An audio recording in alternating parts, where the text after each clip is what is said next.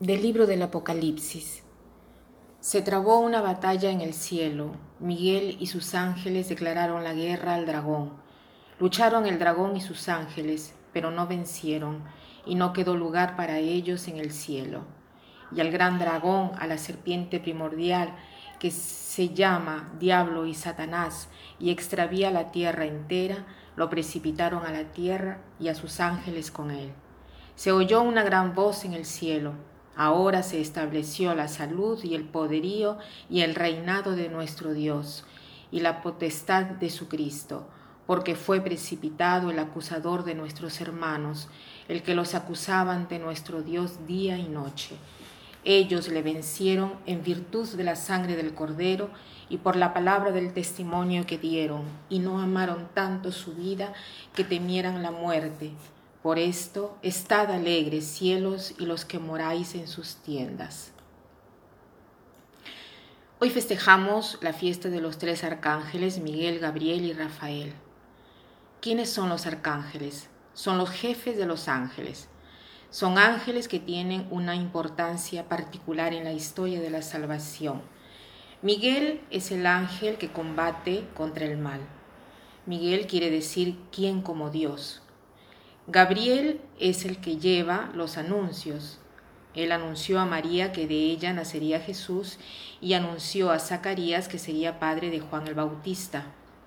Y Rafael quiere decir medicina de Dios. Es aquel que sana y al mismo tiempo acompaña los viajes. Así lo vemos en el libro de Tobías.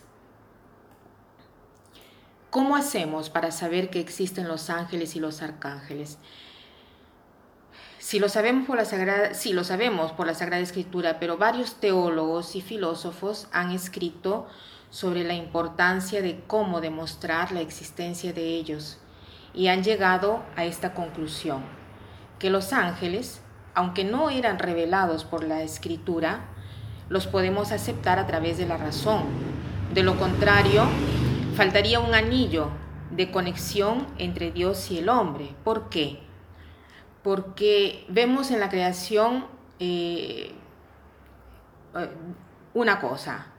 Primero Dios crea los minerales, después los vegetales, después los animales, después el hombre. ¿El hombre qué cosa es? El hombre es un compuesto de espíritu y cuerpo, y al mismo tiempo es espíritu, pero no es Dios. Entonces se requiere el último anillo que es solo espíritu. De otra forma, sería así. El animal, que es animal solamente. El hombre, que es espíritu y cuerpo, y después Dios.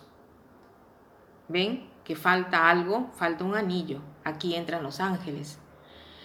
Los ángeles entonces son personas angélicas.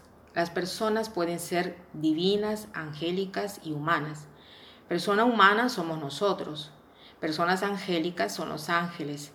Persona divina es Dios uno y trino.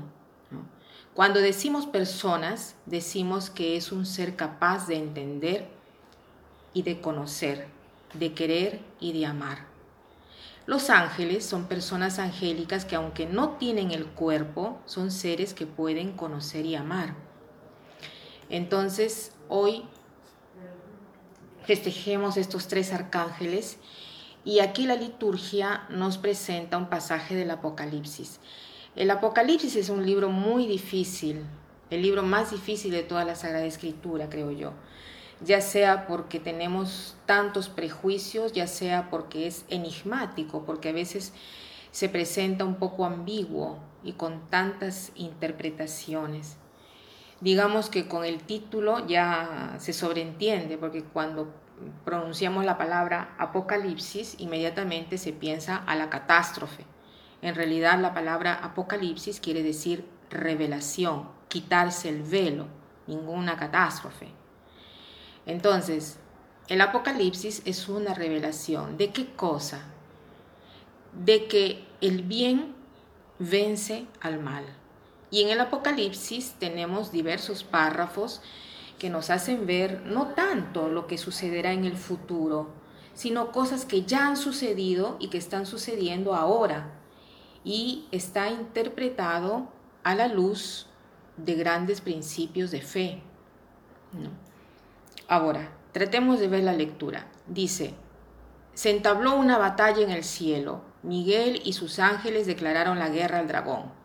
Miguel es el que, aquel que nos ayuda a combatir contra el mal, contra el dragón. Después dice, lucharon el dragón y sus ángeles, pero no vencieron y no quedó lugar para ellos en el cielo. O sea, en el cielo la batalla se resolvió, venció el bien y no hay lugar para el mal. Ahora vamos a la tierra. Y lo experimentamos nosotros cada día. ¿Quién de nosotros no siente a veces la tentación por el mal? ¿no? Entonces, ¿qué sucede? También aquí, dice la Biblia, se siente una voz en el cielo. Ahora se estableció la salud y el poderío y el reinado de nuestro Dios y la potestad de su Cristo, porque fue precipitado el acusador de nuestros hermanos, el que los acusaba ante nuestro Dios día y noche. Ellos le vencieron en virtud de la sangre del cordero. No obstante, existe la batalla y sea todavía viva, porque existe todavía, existe ya la victoria. En cualquier época nosotros hemos vencido. ¿Gracias a qué? Gracias a la potencia de la sangre de Cristo. ¿Qué cosa nos quiere decir este pasaje para nuestra vida? En primer lugar, que tenemos que recomendar la devoción hacia, los ángeles. Como hemos visto, cada ángel tiene una misión particular.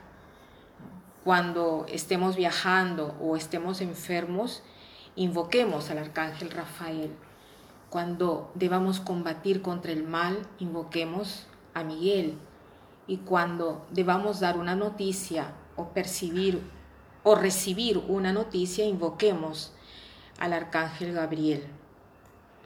En primer lugar, nos quiere decir la devoción a los ángeles y también el ser positivos ante, ante cualquier vicisitud, historia estemos viviendo, porque sabemos que al final vencerá siempre el bien. Y para terminar, quiero citar esta frase que dice así. Sé un ángel para cualquier otro en lo posible será un modo de agradecer a Dios por la ayuda que tu ángel te ha dado. Que pasen un buen día.